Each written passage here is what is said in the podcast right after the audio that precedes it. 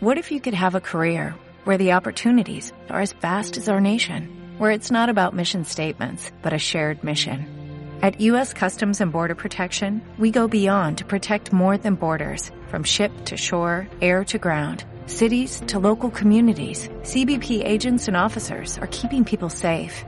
Join U.S. Customs and Border Protection and go beyond for something far greater than yourself. Learn more at cbp.gov/careers. ¿Por qué pomelo? La verdad que la historia original nació en un asado. Estamos ahí debatiendo nombres, pero la realidad que surgió así medio como un chiste y después fue quedando. La verdad es que nos gustó mucho. Primero hay como una tendencia a esto de frutas con fintech, ¿no? Que, que va bien, nos gusta, tanto en Argentina, en Latinoamérica como, como en el mundo. Después es una palabra fácil de, de, de, hablarla en diferentes idiomas, funciona bien en inglés, funciona bien en portugués.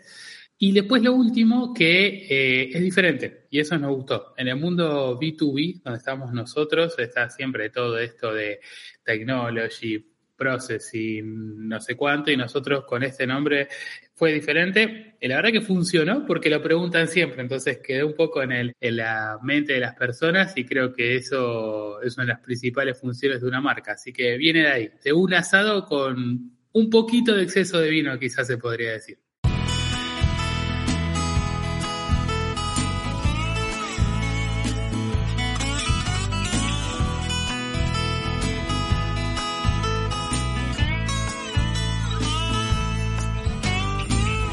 Las generaciones pasan, permanecen las ideas. Aprendí bien tarde lo que ya no me voy a callar. Volar, ascendente espiral, alrededor flores nuevas, ofreciendo lo que nos queda que venga quien quiera. Bueno, Hernán es licenciado en Administración por la Universidad de Buenos Aires y MBA por la Universidad Torcuato de Itela. Luego de 12 años en Mercado Libre, donde empezó como supervisor de operaciones en Mercado Pago y terminó como jefe de cuentas digitales y tarjetas, tuvo un paso por Naranja X como director de producto y luego se tiró a la pileta. ¿Y por qué digo esto? Porque junto a Juan Fantoni y Gastón Irigoyen fundaron Pomelo. Además, Hernán hace algo muy interesante, que es un podcast que ya tiene su recorrido y se llama Sin Sucursal, donde junto a amigos hablan continuamente de fintechs y transformación digital. Hernán, ante todo, gracias por sumarte a conversar un rato con los oyentes de Subamos el Volumen. Y la primera pregunta que te hago es simple y compleja a la vez para los que venimos de otro palo, y es que me cuentes un poquito, primero, ¿qué es Pomelo? ¿A qué se dedica Pomelo? Dale, buenísimo. Bueno, antes que nada, eh, nada muchas gracias por la invitación. Eh, a este podcast que tiene muchos seguidores y yo también lo he escuchado varios episodios, así que era un, gusto estar acá. Y bueno, para explicar Pomelo, voy a tratar de explicárselo como lo hago a mi mamá, porque no es sencillo, ¿está bien? Pero se podría decir en cierta forma, así como para el público general, es eh, que nosotros facilitamos el hecho de poder tener tu propia fintech, ¿ok? Entonces, lo que hace Pomelo eh, si nosotros vemos a las, a las grandes eh, fintech de la región, los Nubank, los Walla, los Mercado Pago, vemos que demora muchísimo tiempo ¿no? en ir construyendo soluciones financieras en cada uno de los países donde van, porque tienen que hacer un montón de integraciones con el sistema bancario local, con las tarjetas, con el correo que te las envía, con los REINAPER para que te hagan la validación de identidad. Y a su vez eso lo haces en un país, te vas a otro y arrancás de cero y lo tenés que hacer de vuelta. Nosotros identificamos que ahí que todo eso es un commodity, ¿no? O sea, hoy nadie cuando se baja una aplicación bancaria dice, uy, mira qué bueno, puedo hacer una transferencia, o uy, mira qué bueno, el onboarding es digital. O sea, lo tienen todos, no te diferencia, pero te consume el 80% de tus recursos, ¿ok? Entonces, nosotros dijimos, y a su vez hay otro tema que contra los que tenés que integrarte habitualmente son empresas muy eh, antiguas, medias old school, eh, con tecnología, digamos, hecha en los 90, eh, en los principios de los 2000.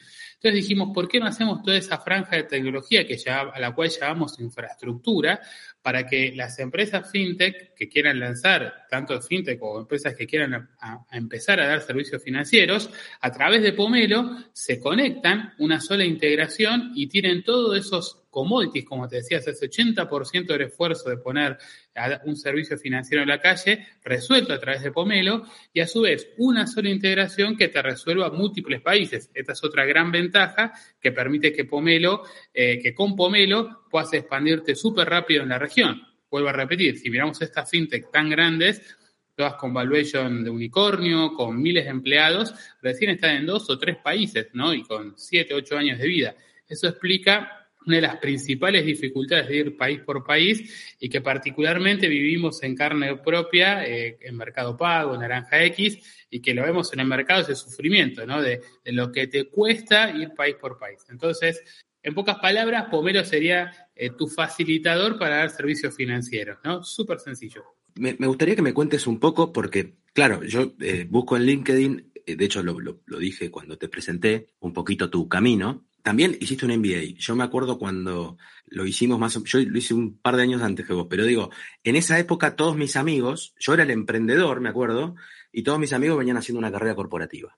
Hoy la siguen haciendo, pero vos te animaste a, a salirte de ahí, que me imagino, yo por ejemplo fui emprendedor desde muy chico, entonces no sé lo que es la carrera corporativa, pero cómo es, y acá salimos un cachito de pomelo, pero lo podés nombrar porque es parte del asunto, porque hay que largarse de ahí, hay, que salir de ese, de ese lugar de tanta seguridad económica sobre todo. ¿Qué, qué, y, supongo que tus socios también, no sé, contame un poco esa parte de, de, la génesis de Pomelo. Yo tuve la suerte siempre de estar, o sea, estuve muy al principio del Mercado Libre, ¿no? Cuando éramos 300 personas. Entonces me tocó estar en una cultura emprendedora y, que todo el tiempo te hablen de esto del ADN emprendedor y eso como que se te mete un poco en la sangre. Yo por lo menos lo absorbí mucho. Pero claramente no emprendí en Mercado Pago ni en Mercado Libre, ¿no? O sea, estaba en una empresa que me da todos mis eh, lindos beneficios, mi sueldo asegurado, una carrera eh, por la cual ir y la verdad que fue un lugar donde aprendí un montonazo.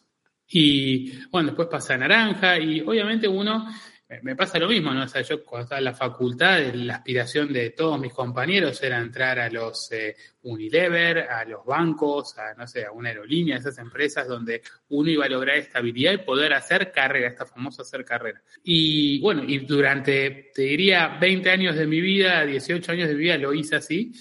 Pero siempre uno con ese bichito de emprendedor o con ese bichito de ¿por qué no me animo? Y la verdad que lo que se dio, yo creo que fueron como, a ver, yo arranqué Pomelo a los 38 años, empecé a trabajar en mi primera empresa a los 19, 20 y la verdad que durante todo este proceso siempre estuve, o sea, siempre tenía como ese ánimo de hacer algo por mi cuenta, escuchando un montón de propuestas, pero nunca convencido. Y creo que lo que se dio para, para, animarme a dar ese paso, yo te lo resumiría en tres cosas. La primera es que encontré las personas justamente que me complementaban en cosas que yo quizá no, no me siento tan bueno, ¿no? O que no me siento confiado. Gastón, por su parte, tenía experiencia en haber hecho otros emprendimientos, mucho know-how en el tema de cómo levantar capital, cómo armar la empresa, digamos, esa parte donde claramente no tenía experiencia y Juan, ¿no? Con una experiencia más del mundo de ventas, ¿no? Comercial, la cual yo tampoco tengo mucha experiencia. Yo, toda mi experiencia estaba más basada en lo que es armar producto, tecnología. Y bueno, yo, yo también justamente los complementaba a ellos. Primero desde los skills más, si quiere, profesionales.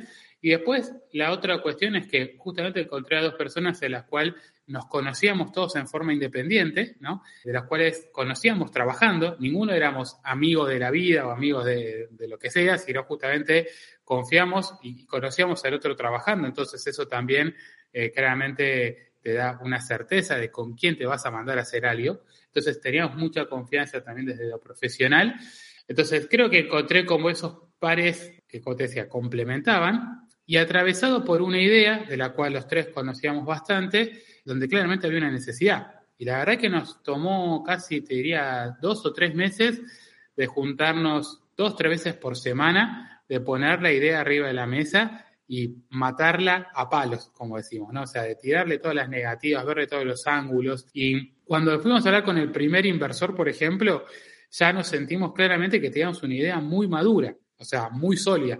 Y creo que eso fue parte de la semilla después de por qué pudimos levantar capital, etcétera, porque creo que básicamente teníamos un equipo con, con buen know-how, un equipo que nos complementábamos y una idea sólida.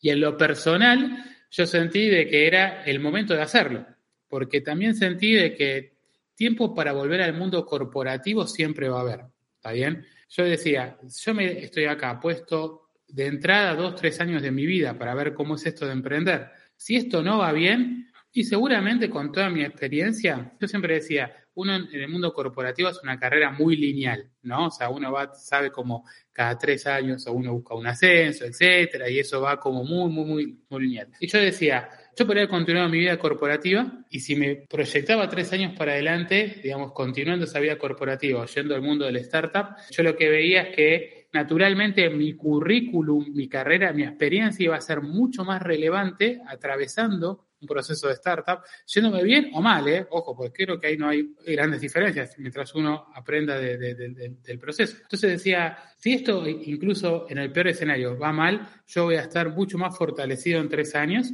y quizá la diferencia económica que pueda llegar a perder, creo que va a ser irrelevante a lo que después eso se va a poder recuperar. Entonces ahí fue cuando me animé y la realidad, y, fue un cambio importante, no sé, me, pasaron cosas como un momento llamando por teléfono y no, podía hablar por teléfono, llamo a, mi compañía de celular y pregunto, che, no me está funcionando, no sé, hay un problema, y me dicen, sí, no pagaste. Claro, estoy acostumbrado que desde los últimos 15 años, 20 años de mi vida me paguen el celular, la compañía en la cual trabajaba, ahora me lo tenía que ir a pagar yo.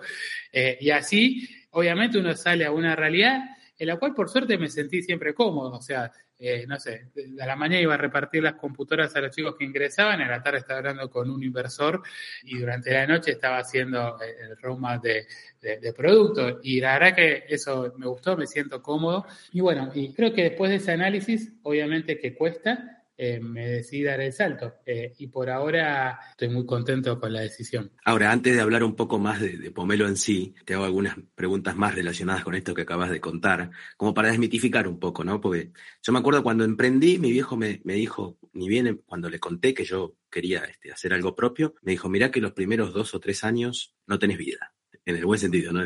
Diciendo, tenés que dejarlo todo. Por otro lado, también te pregunto, porque yo, emprendí muy joven y, había muchísima inexperiencia, que no, bueno, lamentablemente no había mucho para capitalizar ahí. Pero te pregunto si esto de haber emprendido ya de más grande y con más recorrido, te hizo ver a vos y a tus socios que también había que ponerle cabeza a un montón de cuestiones que no tienen que ver con el negocio en sí, eh, digamos, con el esqueleto de cualquier negocio, para que después el crecimiento, en el caso de que se diera, no fuera tan traumático. Me refiero a administrar, setear bien toda la cuestión societaria, eh, un, montón de procesos que son comunes a cualquier negocio, si todo eso lo tuvieron en cuenta. Sí, está buenísima la pregunta porque es así, te encontrás con un montón de cosas que cuando trabajas en una empresa están resueltas y nunca te preocupaste.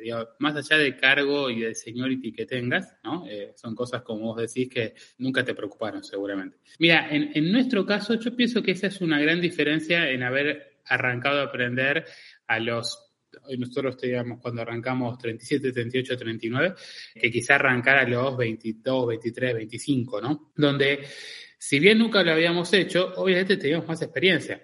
O sea, la piel más gruesa. Nos, fuimos en nuestras carreras, eh, tal cual. Entonces, eso, quieras o no, hizo que muchas de estas cosas se, sepamos hablar con las personas que nos podían ayudar. Entonces hicimos mucho de eso. Entonces cuando eh, tuvimos que obviamente entender todo el mundo, digamos, de cómo armar la sociedad, nosotros arrancamos en una sociedad, o sea, somos una sociedad en, Inglaterra, elegir el país donde armarla, por qué armarla ahí. Le dedicamos mucho tiempo también a hablar con las personas correctas que nos asesoren y sobre todo basado y acá creo que hay algo muy bueno de, la comunidad emprendedora, una comunidad en la cual, digamos, eh, empezamos a recorrer, que es mucha ayuda, ¿no? Entonces esto de, hablar con otro funder que tiene mucho más recorrido, te diga, mira, habla con tal persona, habla con tal otra, fíjate de esto, no hagas esto.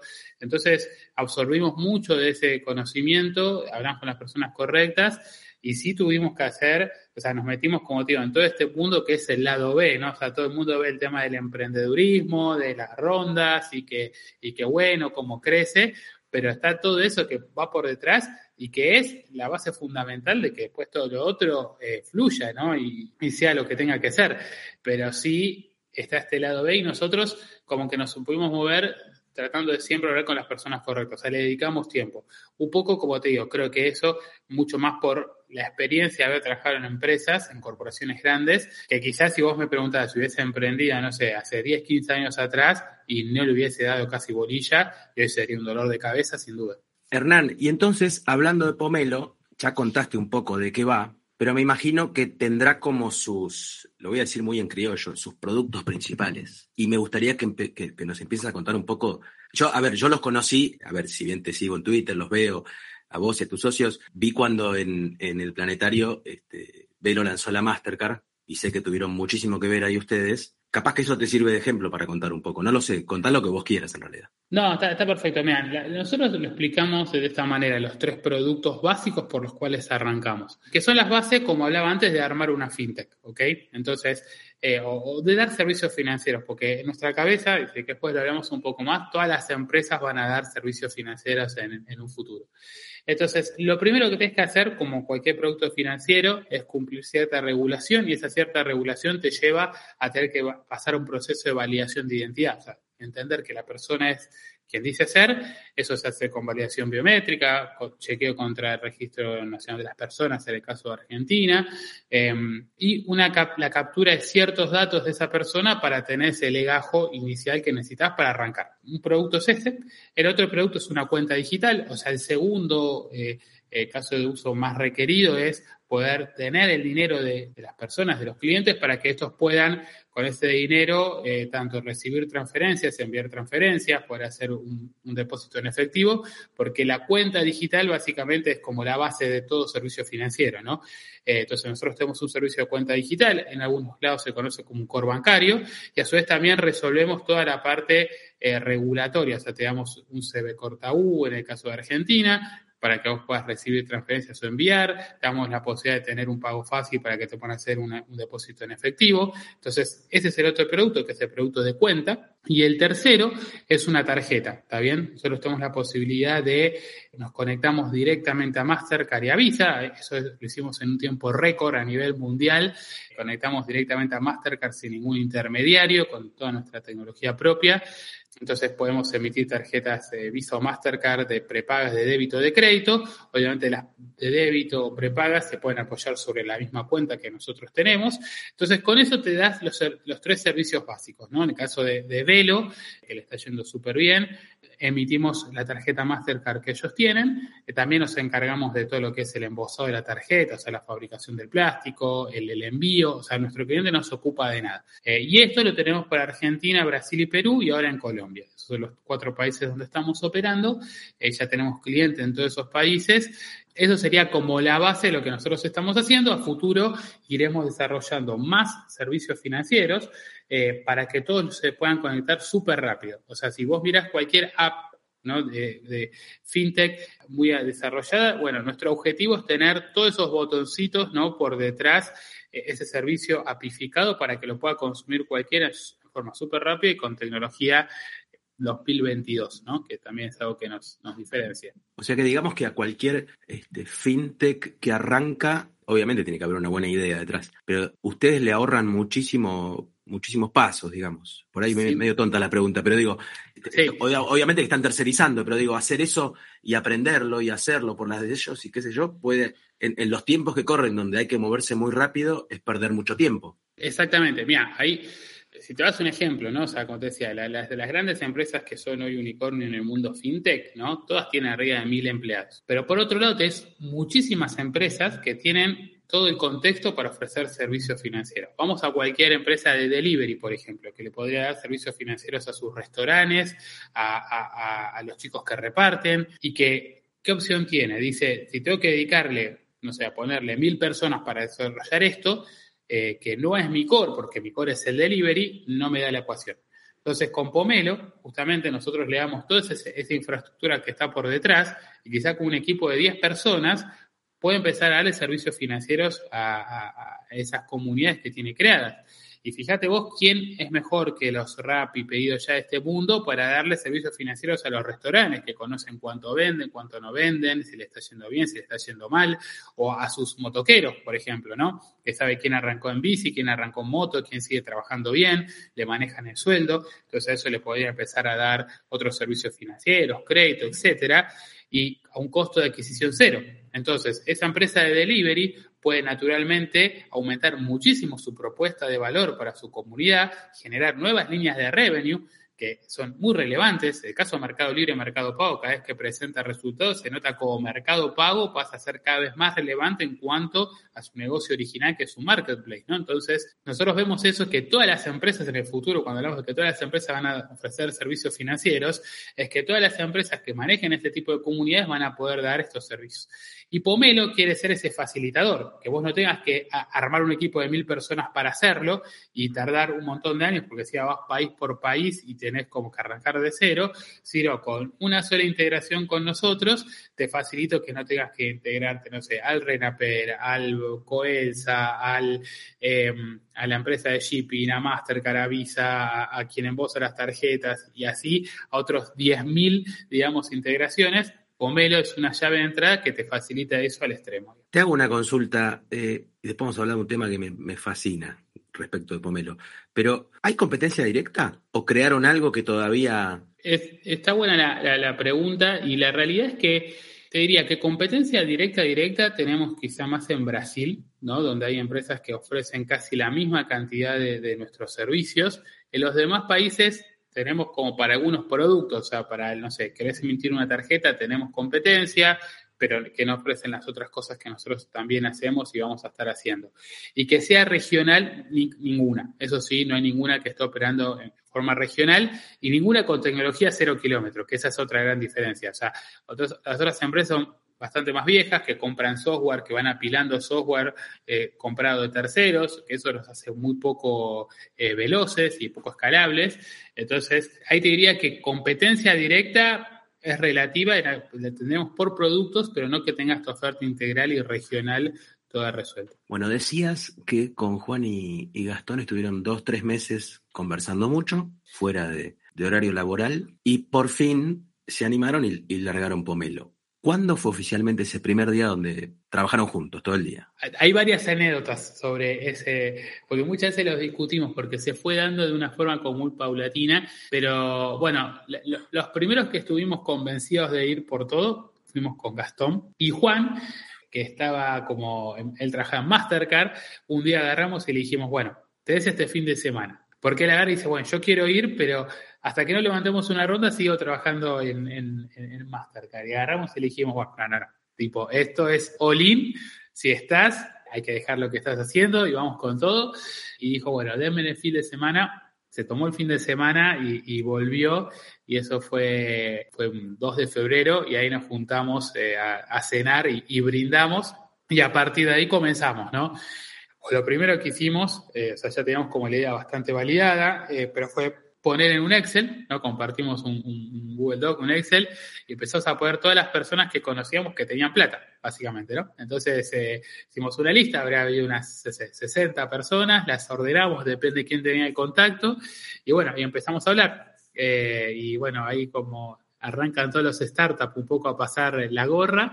Bueno, y ahí empezó, la verdad que una montaña rusa espectacular, ¿no? O sea, mucha dedicación a eso, mucha dedicación a empezar a sumar las primeras personas. Lo que, lo que nosotros íbamos a hacer, naturalmente, no se puede hacer con poquitas personas, ¿no? O sea, tenés que armar infraestructura, muchas conexiones. Entonces, nuestro equipo inicial, con nuestra ambición inicial de, levantamiento de capital, era de unas 20 a 25 personas. Y bueno, y ahí empezó los llamados, ¿no? Por suerte teníamos con muchos contactos, empezamos todos los llamados a gente que se quería sumar. Por suerte, muchos nos dijeron que sí, algunos nos dijeron que no. Yo calculo que esos hoy se deben quizás estar arrepintiendo un poco, pero nosotros decimos, Pomelo no es para cualquiera, el emprender no es para cualquiera, y todos los que se sumaron a ese estadio claramente dieron un salto de fe enorme, porque todos salieron de empresas gigantes a arrancar a trabajar en el comedor de mi casa. Así que bueno. Ahora, decías dos, decías 2 de febrero, y para los oyentes, ¿2021? 2, de febrero de 2021, exactamente. Estamos hablando de 15 meses y, y me das pie para la siguiente pregunta. Y me encantaría que lo cuentes porque a mí lo dije hace poco, no me acuerdo dónde. Una cosa es un caso de éxito y me, me saco el sombrero siempre, ¿eh? Eh, digo, en esto de emprender. El que arriesga, bueno, que gane reconocimiento, que gane dinero, está bárbaro. Ahora, yo me saco el sombrero otra vez más cuando eso también da mucho laburo, cuando eso emplea a mucha gente. Y te he leído por ahí no he profundizado porque prefería guardarlo para esto. 15 meses. ¿Cuánta gente trabaja en Pomelo? Y hoy ya somos 280 personas. O sea, la, primera persona que entró a trabajar oficialmente fue el 15 de marzo y del 2021 y hoy a 11 eh, de mayo somos 283 personas, si no me equivoco exactamente, en Pomelo. Eh, que están distribuidas en nueve países, principalmente en Argentina. Tenemos después nuestro entonces, a nosotros, al ser todo remoto, poco que hay gente trabajando de todos lados, o sea, en Argentina, de casi en todas las provincias tenemos gente, después tenemos bastante gente de Uruguay, en Brasil tenemos una oficina, en, México también, pero pues también en Colombia también, y después bueno, tengo gente en Perú, en España, Estados Unidos, Chile, y sí, a mí por lo menos es de lo que hoy más me, me, enorgullece, o, de, de las mayores satisfacciones que me da emprender, es decir, que hoy 283 personas viven gracias a Pomelo, ¿no? Y esto, eh, y lo hacemos entre todos. Y eso, hay algo diferente que nosotros hicimos, es que esas 283 personas son dueñas de Pomelo. Todas tienen stocks de pomelo, está bien, que dimos a todos para generar algo que no es habitual en, Latinoamérica hacer, pero queremos empoderar a todos para que, digamos, sepan que están haciendo algo por su propio, digamos, que todos son los owners de, pomelo. Y sí, y eso la verdad que para mí es me, da mucho orgullo. Recuerdo muchísimo una anécdota de la primera, de Vicky, la primera chica que se sumó a Pomelo. Yo trabajé con ella en Naranja X el día que me mandó una foto en el correo argentino renunciando. Y ahí fue como decir, uy, qué locura hicimos. o sea, ahora esto va en serio, porque hasta ahí era como la locura de uno mismo y bueno, nada, uno se la banca, ¿no? Pues decidió hacerlo. Pero ahí ya tenía otra persona que confiaba que, bueno, que, que a fin de mes le íbamos a poder pagar el sueldo, ¿no? Y ahí, no me olvido más, generó, me generó como una, me cayó, como se dice, la ficha de la responsabilidad que estábamos asumiendo. Así que bueno, sí, eso la verdad que, para mí es, motivo de, lo que me genera más satisfacción, satisfacción de todo este mundo de, emprender. Ahora supongo, y vos lo podrás explicar un poco mejor, que crecer tan rápido en, en empleados, en colaboradores, viene dado también por dos cuestiones, ¿no? Una es arrancar organizado y la otra es lo remoto, ¿no? No, no sé si físicamente hubiera sido tan fácil como en la vieja época viste, ir a, porque tenés que ir comprando, eh, alquilando más pisos en un edificio, de una manera que por ahí ni siquiera la, la, el, agente inmobiliario te, te, responde tan rápido como podés responder vos contratando gente remota, ¿no? No, sin duda. O sea, Pomelo no podría estar donde está si no hubiese dado, no se hubiese dado en este contexto. Por varias cosas, ¿no? La primera, el proceso de levantar capital.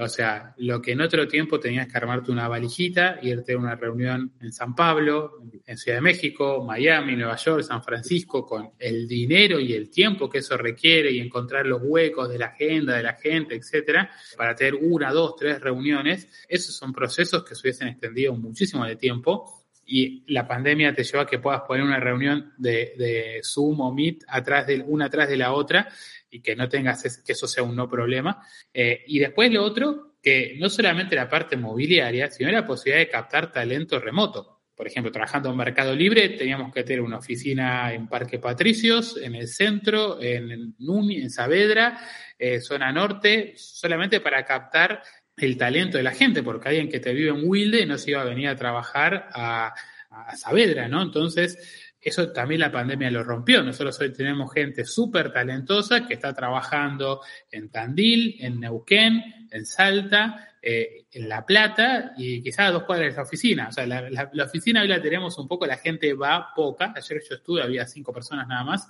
Em, es opcional, eh, pero bueno, nos da esa facilidad y también la gente lo valora. Tenemos muchos chicos que se han podido mudar de ciudades y que siguen trabajando desde donde están y sin duda, sin, sin ser esto de, full remoto y sin este contexto, hoy Pomelo no sería lo que es. Ahora, también me das pie, porque, mira, quiero, quiero hacer, por si te quedó algo por contar, cuando contabas lo de tu compañera de naranja que te manda el telegrama, la foto. No, la expresión no la puedo decir en un podcast porque, eh, porque es un poco grosera tal vez. Claro, ahí hay, una, hay, hay un sentido de, che, estoy invitando al, al, barco a, ¿viste? a gente que me importa, gente con la que tengo un afecto profesional, personal, y a que suban a mi idea a lo que dé, ¿no? Y ahí, por suerte, creo que no es por ahora, me parece que, estás contando algo que, está bueno, que es sólido, digamos. Eh, algo que, lejos de pasar de moda, al revés, ¿no? Cada vez más, como decías vos al principio, eh, las empresas van a tener que adoptar un montón de cuestiones que ustedes ofrecen. Y te pregunto también, porque hablamos de un crecimiento muy rápido, afortunadamente, más o menos, ¿cuáles son los planes? ¿Dónde la ves? ¿Cómo la ves? ¿O cómo la ven? Nosotros hicimos eh, Pomelo, la verdad que para... Y, esto fue otra de las cosas que hablamos un montón en esos meses de, de verano, no solamente la idea de negocio, sino también un poco cuáles eran nuestras ambiciones, dónde nos queríamos ver en un futuro, mismo personales, ¿no? Porque creo que hay una línea, si no hay un alineamiento, ¿no? En, donde cada uno quiere estar como... Hay gente que busca quizá el dinero rápido y, tiene una presión, hay gente que apuesta a largo plazo. Yo quizá vengo muy influenciado de esta escuela de, de, Marcos Galperín, de haber estado como siempre bajo esa, esa escuela, de, pensar en largo plazo, ¿no? Y nosotros queremos hacer de Pomelo una empresa que realmente pensamos a largo. Queremos romper también un poco esto desde que Latinoamérica no se pueden hacer cosas de primer nivel, ¿no? Con, estándares eh, world class o internacionales, porque acá talento hay. Entonces, no queremos ser una empresa de estas de que tengo que depender del Estado o de algo por el estilo para sobrevivir, sino es, hagamos las cosas bien, vamos a tener que competir, vamos a tener que ser los o sea, matar por ser los mejores, dar el mejor servicio, eh, mejor que otro montón a nivel internacional, y esperamos que eso haga de Pomelo una empresa que prospere y trascienda a través del tiempo, ¿no? Y un poco nuestro objetivo va a, digamos, a eso, ¿no? O sea, tenemos como esa, o sea, yo cuando dijimos, che, ¿cuál es nuestro sueño con Pomelo? Mira, yo tengo un sueño siempre en la oficina, en la sala de directorio de Mercado Libre estaba la fotito de, eh, de Marcos y el equipo fundador en, Times Square, ¿no? Con, cuando hace el IPO Mercado Libre. Y un poco me veo reflejado en ese sueño de poder, poder sacarme esa foto y quizás con atrás el pomelo, ¿no? O sea, es como, eh, y aspiro a eso, o sea, y es como, esa realización personal, ¿no? O sea, creo que uno va más por ahí. Cuando se mezcla esto de tener quizá una buena capacidad con un objetivo más de realización personal, yo pienso que eso generalmente salen cosas buenas. Y hay que meterle, y bueno, y va a haber altibajos, pero eh, yo pienso que mm, al fin de cuentas a la gente buena, que digamos es eh, resiliente, que le mete ganas y le mete compromiso, a la larga siempre termina repagando eso, ¿no? Entonces, digamos, eh, quizá en, un país y acostumbrados a que el pensar en el corto plazo sea la norma, nosotros queremos llevar eso a pensarlo largo y tratamos de estructurarlo así. Eh, bueno, y así nos vamos ajustando a eso y por ahora venimos bien y esperemos que así siga. Y ahora te pregunto nuevamente desde la ignorancia casi total, ¿es un negocio, Pomelo, digamos, para meterle mucho más productos o es un negocio para crecer en cuanto a clientes? ¿Cuál pesa más ahí en, tu idea para adelante, no? Hoy en Pomelo ya somos estas 280 personas, somos de estas 280 personas, 200 son desarrolladores y gente de producto, ¿está bien? Con lo cual ya tenemos una capacidad de entregable de producto muy buena, ¿ok? Y, la verdad que algo que sea poco también los inversores lo ven como atípico es que nosotros nos expandimos súper rápido y tenemos mucho producto en, muchos lugares y obviamente estamos justamente empezando también a tener nuestros primeros clientes, pero ven muy rápido esta capacidad de entregar producto. Y eso creo que va a ser una constante, porque tenemos un equipo muy sólido, que iremos creciendo en el tiempo también, pero ya nos da una base, como te digo, de poder estar operando en cuatro países en 15 meses, ¿no? En esto de ir de 0 a 283 personas. Todo esto sin tener una reclutadora externa de gente ni nada por el estilo. Fueron todos uno a uno la gente llamada, llamando. Yo creo que habré pasado, a fin de año hice el cálculo, pero creo que he tenido más de 300 entrevistas el año pasado, habré realizado. Eh, y bueno, creo que eso nos llevó a armar equipos muy sólidos, eh, con premisas importantes. O sea, buscamos gente buena. Yo, por ejemplo, te digo que el equipo que armé, tengo esta garantía de que todos son mejores que yo en lo que hacen, sin duda. Y eso me da una tranquilidad y hace que podamos un equipo serio que piensa en grande, ¿no? Y, que apuntala en grande, que, que es fácil, eh, después se hace fácil de operar eso, porque podemos, digamos, no tiene tanta dependencia de nuestra toma de decisiones que estemos en el día a día, sino que ese equipo ya opera y ejerce y produce solo, y eso nos pone en un lugar, digamos, creo que un diferencial muy competitivo y nos genera una ventaja competitiva de las más relevantes. Ahora, por ejemplo, nombramos a Velo hace un rato, ¿no? Y hablabas vos del equipo sólido que puede entregar un producto en muy buenos tiempos y, todo eso.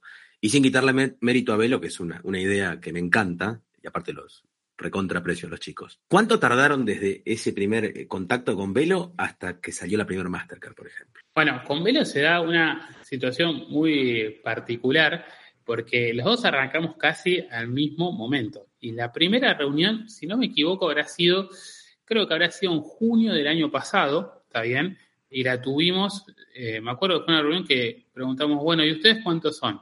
No, eh, Manu nos decía, somos tres, ¿no? Yo decía, los pibes van a hacer una empresa de, relevante siendo tres ahora. Claro, y después se preguntó, ¿y ustedes cuántos son? Y nosotros dijimos, ocho. Pero tipo, era, pará, soy el triple que vos casi, ojo, ¿eh? y obviamente estábamos hablando sobre ninguno de los dos, digamos, tenía como un entregable concreto de corto plazo, ¿no? O sea, era todo para construir. Eh, y creo que hubo muy buen feeling de ahí, creo que, digamos, muchos valoran eso. Siempre fuimos como total sinceridad de lo que teníamos, lo que íbamos a construir. Ellos confiaron en nosotros, nosotros confiamos en ellos y se construyó eso. Desde que dijimos eso, bueno, fue en junio, en diciembre ya teníamos las primeras tarjetas eh, operativas.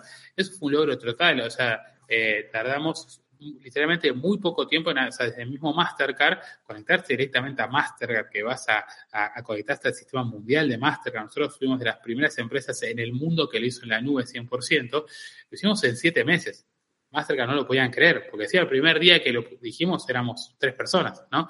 Y de ahí empezó, y hoy tenemos clientes en promedio que en, dos, tres meses ya están saliendo a producción, o sea, tenemos ya 32 clientes firmados eh, en estos cuatro países y en las próximas, te diría, 15 semanas están saliendo más de 15 clientes, tenemos casi un cliente saliendo por semana, Así que nada, bueno, ya muy entusiasmado porque uno empieza a ver esos, eh, eso que tanto tiempo dedicó, lo empieza a ver en la calle, eh, que funciona. Eh, obviamente con cosas por corregir y le estamos metiendo con todo eso, pero nada, muy entusiasmados porque vemos buen approach. Pero sí, la historia con Velo fue muy, muy linda de contarlo. La verdad que nosotros también. Me, imagino que, por lo que contabas, ¿no? Somos tres y nosotros ocho.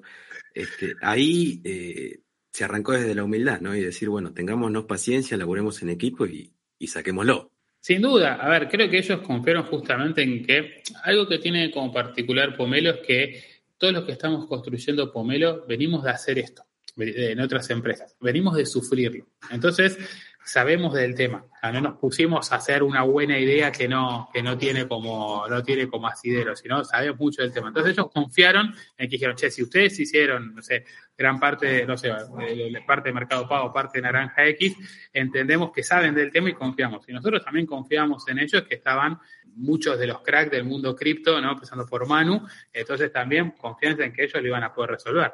Bueno, Hernán, eh, la verdad es que me, estás contando una linda historia. Yo este, también aprovecho para agradecerte, ¿no? Como, como oyente, porque la verdad que también está buenísimo lo que, lo que haces este, con, otros chicos en Sin Sucursal. Me parece que es un, un re lindo medio de difusión de todo lo que es este, fintech y transformación digital. De hecho, Mira, yo cuando me empiezo a interesar por todos estos temas y las finanzas en general, y después, bueno, surgió Subamos el Volumen, ser más activo en Twitter y qué sé yo, un poco fue también por sin sucursal, porque en definitiva a mí lo que más me gusta es la parte de, difundir este, eh, novedades, cómo evoluciona esta industria, eh, la parte más educativa, si se quiere, y la verdad que también tengo que agradecerte por eso. Han hecho entrevistas muy lindas, han contado un montón de cosas que para el común de la gente, viste, son difíciles de entender a veces, porque es tan abstracto lo digital, que a veces está buenísimo que venga alguien y entrevistando a, un, determinado actor, lo ponga un poco limpio, ¿viste? Y lo cuente. Así que también agradecerte por eso. Ojalá te siga viendo en Twitter cada tanto contar que ahora son 300, después son 400. No sé cuál es el límite. Ustedes lo sabrán mucho mejor porque son los dueños de la idea. Pero eh, también me parece súper interesante esto que contás de que cada persona que entra a Pomelo tiene un pedacito de la torta, porque es la mejor forma de, de que esa persona ponga lo mejor de sí y le vea futuro a estar ahí adentro, ¿no? Y lo deje todo, en el buen sentido de la palabra. Así que bueno, espero, capaz que, no sé, en un año, en dos años estamos hablando de vuelta y contando muchas lindas novedades sobre Pomelo, de vuelta a lo mejor para todo esta, este camino. Me alegro muchísimo y como te lo dije y te lo repito, más aún me alegro de que en definitiva haya 280 personas y seguramente ahí atrás también unas familias viviendo de esta locura hermosa de emprender y de emprender cosas que, en cosas que en definitiva no tengo ninguna duda de que son eh, cosas que nos van a hacer las cosas más fáciles a todos. Así que bueno, te agradezco un montón. No, bueno, gracias, gracias por estas palabras finales. Eh, eh, sí, bueno, la verdad que, nada, vuelvo a repetir, también te sigo mucho en Twitter y en el podcast y la verdad que era un, lujo estar acá contando de esto y como siempre decimos, ojalá que esto le sirva a alguien que lo escuche y que se atreva a emprender y, creo que todo suma, son, digamos, eh, como todo logro en la vida es la sumatoria de, muchos pequeños esfuerzos. Confiamos en el podcast, mucha gente ha dicho, ¿no? De que porque los escuchaste me decía hacer esto, esto, otro. Creo que eso es lo que, por lo cual uno lo, lo hace, lo termina haciendo. Así que nada, felicitarte a vos también por tener este espacio que me parece súper positivo para la industria. Y bueno, gracias por las palabras, de verdad me encantó la charla. La mejor, Hernán, que sigas viendo. Dale, un abrazo. Cuídate, un abrazo.